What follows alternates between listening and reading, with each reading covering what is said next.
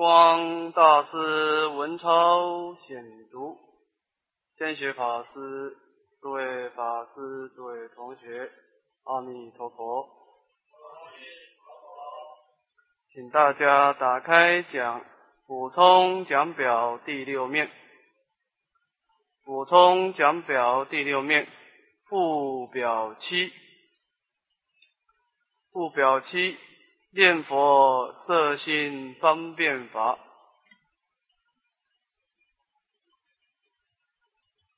那么，首先呢，我们解释这个标题的意义。那么，我们这次的印主文操的两个主题啊，第一个是真为生死发菩提心。第二个主题呢，是以身信愿持佛名号。那么第一个主题的内涵就是啊，属于一个邪道的通途。换句话说呢，我们身为一个大乘的佛弟子，我们应该要观察一切如母的众生，在这个生死大海当中，受了种种的苦恼。那么，我们为了要救拔一切的众生，解脱生死的缘故，所以我们应该要追求无上的菩提。所谓的为利有情愿成佛。那么我们在凡夫的时候呢，我们的内心就应该要许下这样的誓愿，这个就是真为生死发菩提心。那么，为了要达到成佛度众生的一个目的，我们所采取的方法，就是以身信愿持佛名号，这个是达到我们成佛的一个方法。那么，要根据一切师地论的分分判呢？一切师地论的意思呢？它以菩萨的业力为根本法门，以菩萨所修的。一切的六波罗蜜为方便法门。那么要以净土来说呢，真为生死发菩提心就是根本法门。那么以身信愿持佛名号是一个方便法，这叫方便法，达到我们成就圆满佛国的一个方便。那么念佛摄心。那么这个念佛色心呢，就是说呢，这个色心呐的意思就是说呢，我们现在是一个人的法界啊，我们有人的业因、人的果报啊。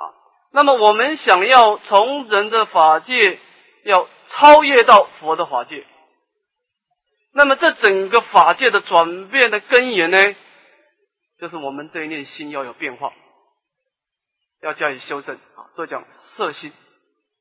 那么怎么摄心呢？念佛啊，以这句佛号来摄使我们这念心啊，使令我们这念心呢，受到这个佛号的欣喜啊，慢慢慢慢的啊，由杂染而转成清净啊，由凡夫的法界转成佛的法界，这叫念佛摄心。那么这是这个主这这这个标题的主要内涵啊。我们看这个。这个标题的内容好，那么这个念佛摄心方便法呢？这个方便法门啊，是这个成佛的法门，当然是一个大乘的法门。那么这个法这个法门的内涵呢，根据印主的意思啊，它是根据这个大势至菩萨念佛圆通章啊，都摄六根经念相聚啊，这是这两个内涵啊。那么都摄六根呢，就是一句弥陀念诵听啊，成就一个专注力。那么净念相聚呢，就是实际成片三三四，成就一个相续力啊，就是两种力量啊，一个专注力，一个相续力啊。我们加以解释啊。那么这个一句弥陀念诵听啊，就是呢一句弥陀是我们所攀岩的境界啊，也可以说是一个所皈依的境界了啊，万德洪明。那么这个万德洪明在我们内心的这个造作呢，这所谓的欣喜啊。它是有三个次第啊，念、就是这个念从心起啊。那么这个佛号呢，怎么会有呢？从我们这一念的信心跟愿力啊，这个信愿的心啊，那么如理的作意啊，给创造出来啊，如理作意啊。那么如理作意以后呢，这个时候在第二个次第诵，靠我们嘴巴的这个啊嘴唇的活动啊，把这个声相给创造出来，使令这个所缘境更明显啊。前面的念从心体呢，我们只是一种皈依的心情啊，并没有声相。那么靠嘴巴一活动以后啊，就创造一个明显的声相。那么把这个声相创造出来干什么呢？听啊，再把这个声相给听回去，再听回去啊。那么这样子的这个符号呢，这个万德洪明经过我们这三个次第的运转啊。他就能够所谓的“一念相应，一念佛”，就是相应。我们这个心就跟佛号相应。换句话说，我们这一念心呐，就跟阿弥陀佛的功德大海相应啊。要以印度的印度大师的说啊啊，集中身心投大觉海，就是这种境界啊，就是一句弥陀念诵经啊。那么这当中的内涵就是专注力。这个专注力啊，我们前面讲止啊，什么它的时候啊，什么叫专注力呢？就是善取所缘境的相貌啊。我们呐，我们这念善断的心呐，你刚开始抉择一个所缘境啊，当然前面说过啊，我们最后的抉择是以名号为我们的所缘境。那么这个时候在修行的时候。你必须要使令这个佛号的身相，在你的心中呢清楚分明的显现出来。好使令这个佛号在你的心中呢，这个明了的心中呢，清楚分明的显现出来。这个叫做善取所缘境的相貌。如果你的佛号根本在心中没有办法清楚分明显现，你根本谈不上念佛。你只是随口溜过，随口溜过啊，所以这个地方倒是蛮重要的，都摄六根啊，你不能再打其他妄想，一定要使令你的所言在心中显现啊，这个就是专注力。我看这个净土中的祖师啊，他也讲一个譬喻说啊，这个专注力啊，好像这个猫啊，这个猫呢，它在老鼠的洞口啊，它在那个。它在这个寻求这个老鼠的那个、那个、那种境界是一样。这个猫啊，两个眼睛呢，就瞪着这老鼠的洞在看，特别的专注。啊，那么这个就是从这个地方啊，我们也可以知道，我们这念心如何的去取佛号的身相啊。那么这两个道理是一致的，的专注力。那么单是有专注力是不够的，继续要静念相聚啊，就是。实际成片三三四啊，那么使令我们这种取所缘境的动作呢，要重复啊，前一念取到的所缘境，下一念还要再取到所缘境，啊，必须使令这种动作要相续下去啊。那么当然这当中会有一些困难，那么困难怎么办呢？印主讲出一个方法啊，实际成片三三四，就是呢，你可以。以实际符号为一个小循环，那么这实际符号我们分成三段啊，三句、三句、四句啊，分三口气来练啊。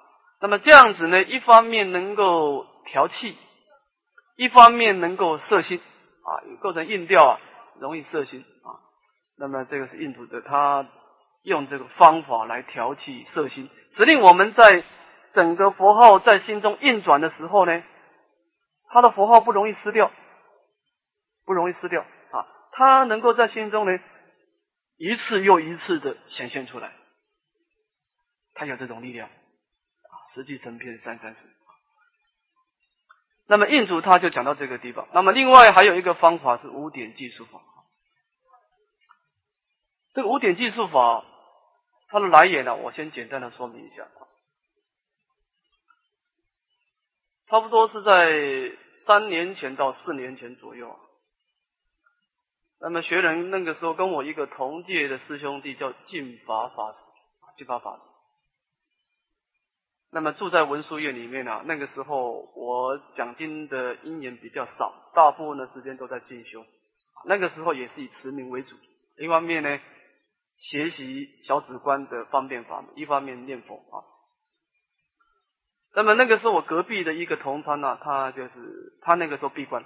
对我那个时候，一方面进修，一方面等于护他的关。他护关怎么用功呢？他在关中呢，就是拜阿弥陀佛，念阿弥陀佛啊，一天呢拜三千拜，每一拜佛号当中呢念十句啊。他也是三三四啊，下去的时候六句啊，分成两段，南无阿弥陀，南无阿弥，南无阿弥陀啊。然后到底的时候又南无阿弥陀，南无阿弥陀，南无阿弥陀。这个时候头碰到地。起来的时候四句，南无阿弥陀，南无阿弥陀，南无南无。所以他每天呢是拜三千拜，那么上万声佛号。那么他这样子用功用功了三年一千天，他整个家行是三百万拜佛号，念了三千万声佛。那么我看到这样子用功也是不可思议，一个人能够，我跟你说，你你用功个七天呐。一天三千拜有办法，你要用功个三年呢，这件事就不可思议，就不可思议。一个人能够拜佛拜三千拜拜三年，这件事是不可思议。那么我那个时候就有一点好奇，我看他拜佛的时候啊，拜了三千拜啊，但是他的相貌看起来也非常激进，一点都不心浮气躁。那么我就问他说：“你当初呢是什么技术呢？能够一天拜三千拜，这个技术是个问题啊。”他告诉我说：“他主要的就是以二十二十五二十五颗的念珠啊，那么拜一拜掐一个，那么二十五颗敲完以后呢，他就是用这个五点计数法啊啊，右边上面，然后右边的下面，然后到左边的下面，左边然后到中间，顺着这个时间，我们现在看到这个五点计数法。”那么他这样子能够用三年呢？我想，我想一个人能够用这个方法用三年呢，一定有他的殊胜处啊！我就用他个方法来练，哎，果然不错，这个方法的确是好，容易摄心，容易摄心啊。那么这个地方我们就把它，我当初就把这个方法给取下来啊。那么用了三年多，我也觉得非常的好啊，所以把这个法门也提供给大家啊。那么这个法门呢，有四点要注意的啊。我们看下面的啊，第五点计数法啊。那么这个法门它也是跟实一记弥陀念诵听实际成片三三四配合啊。你每一个点也都是练十句啊，根据念法三个方法，一一个点练十句啊。所以它一片呢，它一片呢就是五十句佛号。那么因为印主他很强调，你打坐的时候是不能掐住啊，啊，身劳神动，久者成病啊。所以我们打坐的时候呢，就必须要五点来计数啊。你一片是十句，那么你这一坐练个十片就是五百句啊，练个二十片就是一千声佛啊。那么在这个念佛当中呢，有有下面有四点要注意啊。第一个，安置定轮，令心下沉。那么当初呢，净法法师他。这个法门，他在使用的时候用三年当中啊，听他的描述呢，他这五点不是安置在地轮，他是安住在这个虚空中，因为他那个时候是动态，他是在拜佛当中。后来我把这个方法取下来，我是在静中打坐的时候练啊。那么打坐的时候练呢，就必须安置地位。这当中有两个理由，第一个从表法上来说呢，表示。我们是一指大地，什么是大地呢？菩提心就是大地，生长一切万物故。啊，菩萨的功德呢，都是依止菩提心而能够升起。啊，光是的菩提心所修的一切善法都是魔业。那么，所以我们就是呢，以这个大地为依止，这个大地就表示我们的这一念的菩提心，这是一个标法。那么从调身的角度来说呢？令心下沉，啊，这个天台小止观呢，他在讲这个所缘境的时候啊，他讲述这个所言境有体真子、细言所尽子啊，还有自心子，有三种啊。那么刚开始最容易下手的是细眼所尽子啊。那么细眼所尽子呢，智者大师他提出的几个点啊，几个，第一个眉间是一个点，胸口是一个点，下丹田是一个点，脚掌是一个点，大地是一个点。不过智者大师他提出一个说明说啊，腰部以上的点呢，只能够当对峙，不能经常用。你经常啊自信在眉间啊，你要头痛。所以这个眉间这一点是你昏沉的时候啊，你用来对治昏沉的时候稍微注意一下，不能够经常使用。我前一段时间呢，到这个水里一个道场去啊，讲课啊，有一个法师来找我，他说啊。他念佛的时候就头痛。我说念佛的时候呢是极静住，怎么会头痛呢？我问他你是怎么念？你是不是观想观想？他说他没有观想观，他也是持名啊。那么持名他也是根据印祖的方法，一记弥陀念诵听啊。那他怎么念呢？他就是啊，把心啊放在耳朵那个地方啊，注意听那个佛号声。那么这样子的时候呢？心之所在，气之所在，气之所在，血之所在。你的心啊，住在耳朵啊，你的气就跑到上面去了，血液也跟上去了。那么你这个气血一上冲以后啊，你可能你一直你这个懈怠的人还是没有什么感觉。这个人法师啊，他一天念佛念相当多，啊，他的气血就永远浮重在上面，身体就受不了。所以这个人也是精进的啊，头痛啊。所以我们讲一句弥陀念诵听，其实他听那个佛号的声相啊，佛号的声相是片满法界的，不是在耳朵的地方啊。声相是没有没有一个方向性的，片满法界的。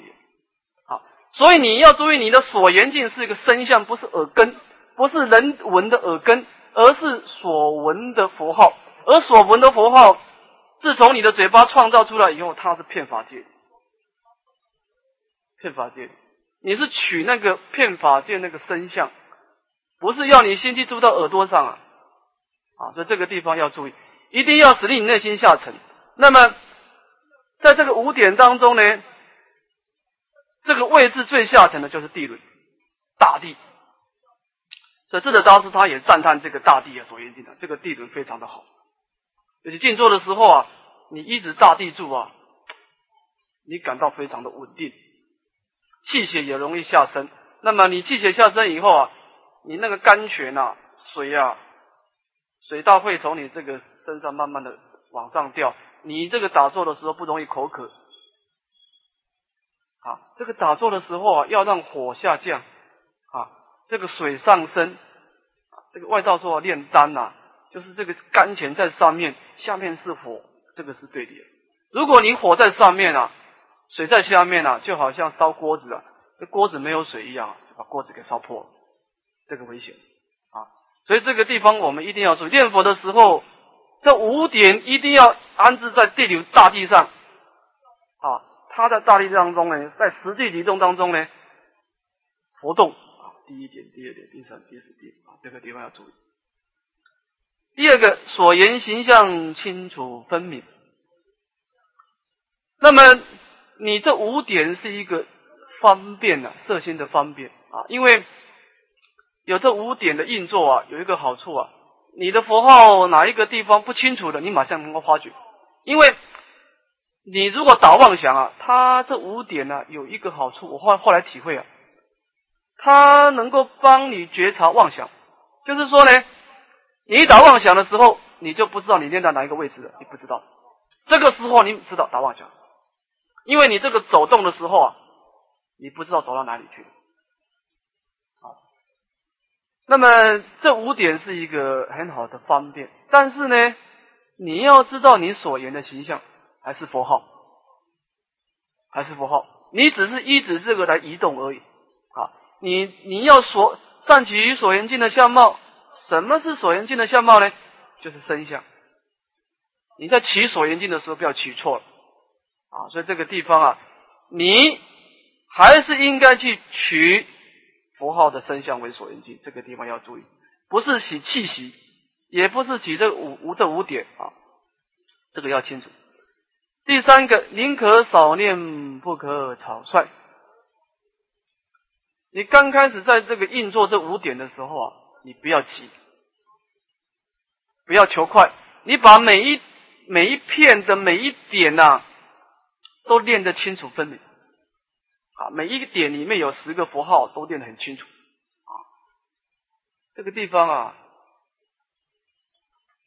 我们念佛要有要求品质管制啊，就是说你啊。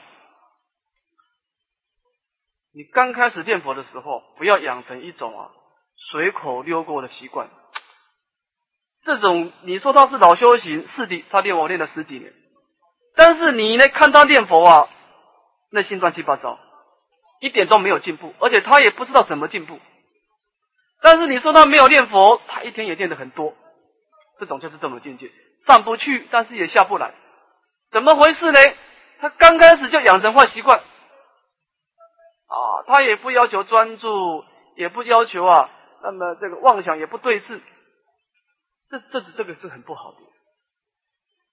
啊，你刚开始你宁可老老实实的啊，从第一点练到第五点啊，那么你中间有差错，你刚开始宁可前面的都放弃重来，这有个好处，你要练到第三点、第四点，你不知道哪一点的时候，这片重来。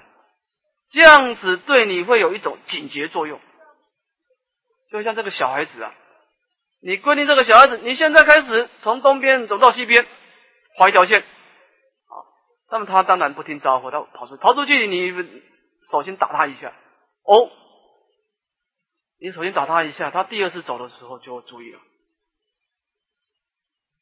所以我们这个修行啊，难在哪里？难在你啊，打妄想也没人管你。你自己要不督促自己啊，你实在是很难面对你自己的烦恼，很难，因为你打打妄想，没有人管你，没有人知道，所以你你面对你自己的时候啊，你宁可啊，你刚开始你严谨一点啊，你练到的，我只要这五点不是相续的练完了，中间有任何的妄想把我牵出去了，指令我这个五点模糊了，我这点不要，这片不要，这片我不要，我重来。好那么你这种决心啊，它就能够使令你的心啊容易收拾，容易收拾啊。所以你刚开始的时候，宁可少念，不可草率啊。你宁可要求清楚、清清楚楚啊，不要贪多啊。这第三点要注意啊。第四点，先依技术，再求圆融啊。当然，我们练到一个境界的时候，那就是佛号根本就是啊。练而无练，无练而练啊，那没有什么技术不技术的。但是我们刚开始啊，我们宁可啊踏实一点啊。你规定你这一做十片、二十片，先有个规定的一个要求的目标，要求你我这一做，我练完十片才起做啊，我练完二十片才起做啊。那么二十片是指完整的片数哦，中间有这一片里面有切线呐，打破一个角，这片就不要。完整的二十片，这个人就不简单。完整的二十片啊，最起码要四十分钟，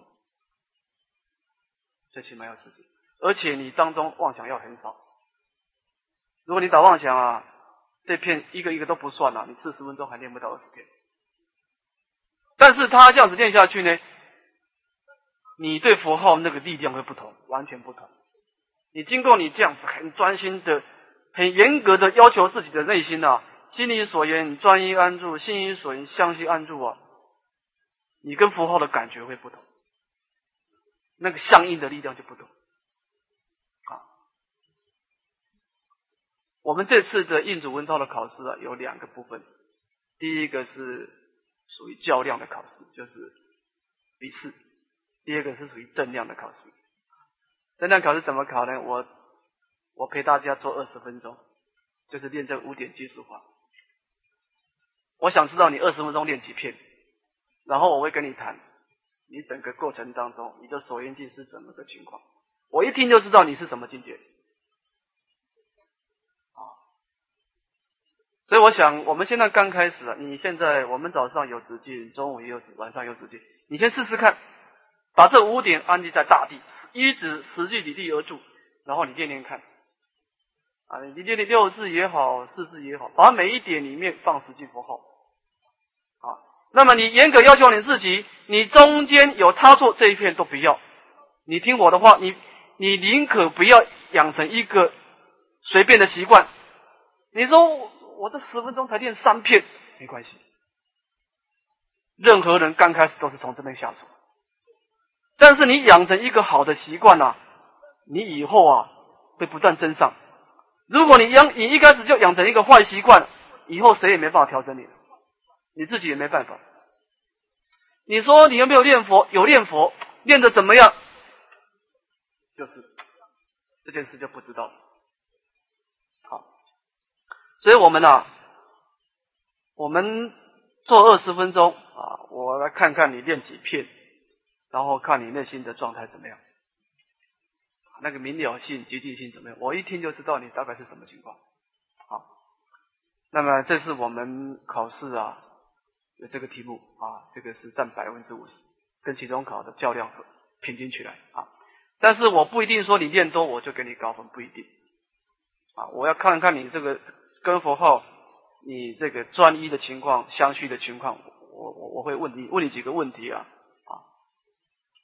那么这个是讲到念佛摄心方便法啊，我们再看第七面啊，第七面。那么破除恶障，前面的啊五点计数法，它是一个指令我们内心跟佛号专一安住、相续安住的一个方法。但是呢？在这个方法在我们的内心造作的时候啊，是有障碍的，就是我们这念心跟佛号啊中间有障碍。什么障碍呢？一个调举，一个昏沉啊。指定我们这念心本来是应该跟佛号通声靠倒，但是你在靠倒的时候，你没办法去接近佛号，为什么呢？调举障碍你，昏沉障碍你，这两个障碍啊。所以我们必须把这个调举跟昏沉这两个贼啊，他的相貌给标出来啊，标出来以后，我们再说怎么对峙。我们再看，先看调举啊，这个调举的形象呢，就是心不极静。那么心不极静，就是说呢，我们啊，本来我们这一个功课啊，我们的内心的意识啊。是要以佛号为我们的所缘境啊，心离佛号专一安住，心离佛号向西安住。但是练了三分钟、五分钟以后啊，我们这念心啊，就向外流动了，就离开了我们所缘境，就忘掉了我们所缘境，那么就跑出去这个五欲六尘的境界里面啊，照做活动，照做活动啊。那么这种情况呢？叫做心不寂静，就是把所缘境给忘失掉啊，这个是属于贪啊，贪心所所收受收摄啊。那么这当中呢，这是讲到这个调举的相貌是不寂静，那么怎么办呢？这以下啊，普利道次第列论啊，中科巴大师他提出两个办法。第一个，观苦等过患，令心生厌离啊，这第一个。那么。观苦等等就是不净了啊，这种过患了，使令我们内心对于我们所爱着的境界生厌离心。这个地方是这样，这个地方倒是蛮重要。观苦等过患，令心生厌离。呃，这个事情是这样子啊。我都在《法华经》啊，他讲出一件事啊，就是啊。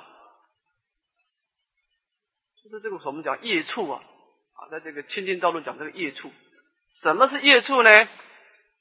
这个业者造作啊，就是啊，我们一个人啊，哎，我们经常去一个，经常喜欢去一个地方啊，去那个地方造作，那么这叫业处。那么我们凡夫众生的业处啊，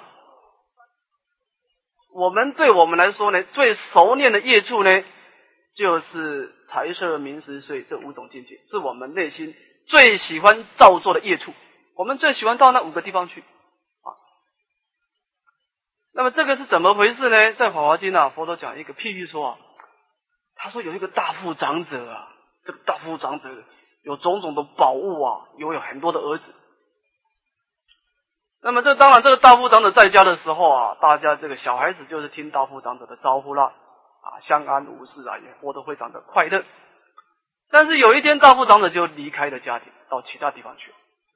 那么这个小孩子就失去了这个他的父亲以后啊，大家就就开始颠倒，颠倒了以后啊，就是很多的蛇也跑进来了，一些的野干呐，一些的毒虫都跑进来。那么这个小孩子也不知道这个毒蛇的过患呢，就跟他们玩在一起了啊！这个地方呢搞得也很脏，乃至于最后就整个房子就起火燃烧，起火燃烧。好，那么这个时候，这个这大部长者回来以后，哎呀不得了啊！这这个子女啊，在这个大火当中啊，跟那些毒蛇搞在一起，非常的危险啊！这个时候，这个大部长者一过去啊，就跟他说：“哎，你们啊，这个房子不能住了啊，怎么办呢？”在外面呢，有一个这个很大的车子啊，有三部车子啊，啊，你这个车子啊，能够趁着你啊，在这个虚空当中啊，到处游玩啊，神通三昧啊，种种的快乐啊。哦，这小子哦这样子啊，那么就把这些内部的这些野干毒蛇给放弃了，那么也把这个三界的火仔也放弃，就跑到外面去了。跑到外面去以后呢，佛陀就给他一部大车，而不是给他三部车啊。这个比喻呢，佛陀呢。为了一佛身的缘故而分别说三，那么这意思就是表示说呢，我们内心过去的业处啊，我们内心过去是习惯于在五欲的境界里面活动的，我们的过去是这种事情，很习惯的，而且我们好像也不想改变，所以我们刚开始在念佛的时候，毕竟。佛号我们是皈依的，没错，但是它是一个生疏的境界，所以你在佛号当中呢，心里佛号专一安住，心里佛号相续安住，这是我们的一个希望，所以我们的心中随时会跑出去，又回到我们过去的业处去活动，就这种境界，因为熟境界嘛，很习惯，那这怎么办呢？观苦等过患，这个时候啊。智的大事就是说，喝则喝则无益的方法。你思维啊，这五个业处啊，不应该是我去的地方。懂财色名食睡怎么说呢？譬如燕贼啊，夺功德故，你就思维啊，这五个处所啊，里面很多的烟贼啊。我我我这个好不容易赚了很多的钱呐，把这个钱保存起来呀，辛辛苦苦啊，哎。这个贼一来，把我钱都偷偷偷走了啊！那么无义亦复如此，亦复如此啊！多功德法财故，你思维这种业处啊，它就像贼一样的破坏你的功德啊！譬如冤贼夺功德故。第二个，譬如毒蛇害慧命故。那么我们呢，身体很健康啊，心情也愉快啊，这个身体啊，能够啊做很多的事情。但是被毒蛇咬到以后，这个生命就死掉。那么五欲亦复如是啊。那么它会毒害我们的法身慧命。我们在这个五欲的这个业处里面造作活动以后啊，会好不容易把我们过去所栽培的这种善根啊，这种法身慧命啊，特别指的是智慧啊，给破坏掉。啊，害慧命故。就譬如大火不极尽故啊，这个火，我们在这个五蕴当中，内心我们不极尽啊，不是真正安乐啊啊。那么譬如污泥，那么令染污故，使令我们内心染污的。好，那么你就是用这个烟贼、毒蛇、大火、污泥这四个譬喻呢，来呵责我们这一念心呐，使令我们从现在开始，你不可以到那五个地方去活动。不可以去啊！思维苦等过患，内心生怨离，使令我们对于过去很熟悉的业处啊厌离啊。这个时候我们就会比较老实，在佛号安住啊。这是第一个方法，用呵责的方法。其次呢，作意无常等破除掉举性，这个是更细的观法。前面是思维它的过患，这个是一种无常跟无我的智慧啊，来破除我们掉举的心啊。这个是破除人掉举的心啊。前面是呵责我们所言的境界啊，就是观察我们这念，那么这念调举的不积极的心呢，灭心了不可得啊，对不对？祖师说，那么弟子心不安。我们这一念心呐，在这个种种的业处里面造作啊，内心不安，怎么办呢？请和尚安心啊！这个这就是大师那个，那么出主说呢，将心来为汝安，立心了不可得，无以汝安心境。所以我们能够观察我们这一念的不极静的心的自信不可得啊，我们这一念心就极静下来啊。这这这是一种更细的方法啊，灭心了不可得，破除掉极心啊。那么这两个都是属于观观的成分，一个是以过患来呵责，一个是以智慧来来破除我们那个自信啊。那么这样子都能够使令我们这一念洁净的心啊，不洁净的心啊，能够洁净下来。第二个昏沉，那么这个昏沉的相貌呢，是心不明了啊。前面的不洁净呢，它的明了性是没有失掉的啊。那么这个昏沉就是我们。能观的这一念明了性啊，它的明了性失掉了，沉默了。这个是痴痴心所所设啊。那这时候怎么办呢？中国八大师他提出两个办法：思佛像等诸可心境，修光明相彻举其性啊。这个时候啊，就是这样子。有时候啊，有时候我们用功的用这个武艺的境界来呵责自己啊。但是我们这个时候的内心的法喜还没有升起来，这个时候我们这个修行人啊，会有一种烈士苦闷的感觉啊。这都论说啊，内心有一种啊，一种忧啊忧的感觉，忧的忧的感受升起，就是呢，它不是苦，而是忧，就是说呢，这个意思就是我们过去呢很喜欢去那个夜处玩，现在不能去。不能去，我内心当中，我希望的那种清净庄严的功德还没有升起啊！我是弃舍的无欲，但是佛法的清净法都还没升起，在这个时候是最麻烦。这个时候完全靠信心在支持我们啊。那么这个时候呢，内心会有一种沉闷忧的感受啊。这个时候有时候内这内心呢会明了心会慢慢沉默啊，特别早餐会有这种情况。那怎么办呢？吃佛像等诸可信，这个时候你要看看佛像，三十二相八十种好啊。这个等就包括医报啊，极乐世界的七宝十八功德水啊，这都是我们以后所要医治的处所。这个时候把我们内心那个星球的心啊，那个快乐心给带动起来啊。因为前面的这个昏这个昏沉是一种沉默，这个时候把这个沉默的心啊，把它给提起来，太沉了啊，太提起来。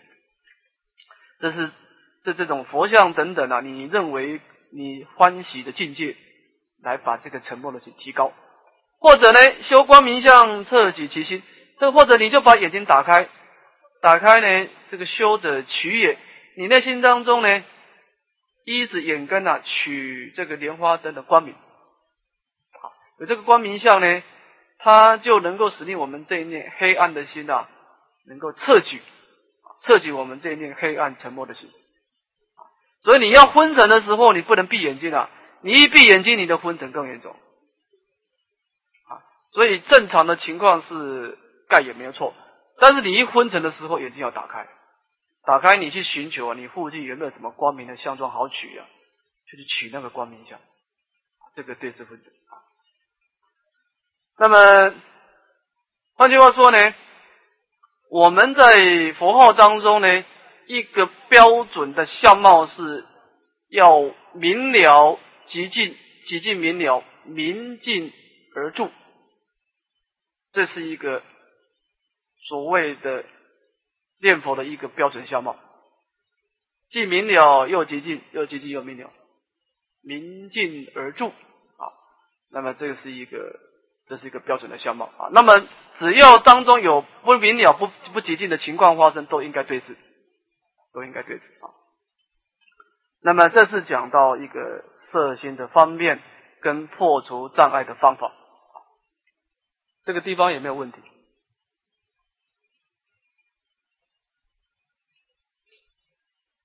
好，没有问题。我们看看附表第八，一心不乱。那么前面的念佛色心方便法是一个因地的修行啊，因地的修行。那么这以下是讲到他的功德相貌啊。那么你这样子修有什么好处呢？当然，执持名号的目的是要成就一心不乱啊。但这一心不乱的范围是相当的广啊。我们提出了两个，一个是九心住，所谓的一界定；第一个，第二个是净分定。就是味道地定啊，我们把这两个相貌啊，我们我们修行呢，应该要知道位次，才不会起真善慢。哦，你念佛念到怎么样，你的一心不乱了？其实没有，这个就是真善慢。为什么会真善慢呢？因为你不能善知位次啊，这是不可以的啊，错认消息啊。所以我们应该知道我们现在念佛的境界到什么程度，要清楚的啊。那么这个九心柱有九个次第啊，第一个是内柱，我们看它的内容，一切外境色心令住内境。那么我们过去啊，要不管我们这念心啊，我们这念心的业处就是五欲的境界啊，都到处攀岩啊。那这个时候呢，在这个五欲的境界当中呢，把它给摄持起来，摄心，把这念心给抓住啊，抓住呢干什么呢？令住内境，指令他安住在我们的符号所缘境上。当然，这个地方呢，还不是完全强迫了，也有一点强迫。但是呢，这当中必须有一点抉择会相应。就是说呢，你在念佛之前，你应该已经抉择了。你为什么以佛号为所缘境？因为这个佛号啊，它是一个大功德法具。那么他这个万德红米呢，可以使令你现身业障消除，福慧增长啊！你经常去听听这句符号，可以使令你哪的业障慢慢的消灭，福德智慧的思想慢慢的增长起来。这第一个，第二个可以使令你命中的时候门佛见往生喜好，那么你就是不断的思维这个所缘境啊，这个业处的功德啊，哎，你就能够摄心念住内境啊。这是这是一个第一点。第二个等住。以内所言相续安住啊，这个等呢，就是前一念跟后一念呢相随顺，叫做等。我前一念是安住在佛号上，下一念也是安住在佛号上。这个时候呢，前一念跟后一念是相随顺的，不是相违背，名之为等。以内所言相续安住啊。那么前面的内住等于是一个专注了，专注力，这个是一个相续啊。这个时候要必须使令你符号能够相续的安住，相续力啊。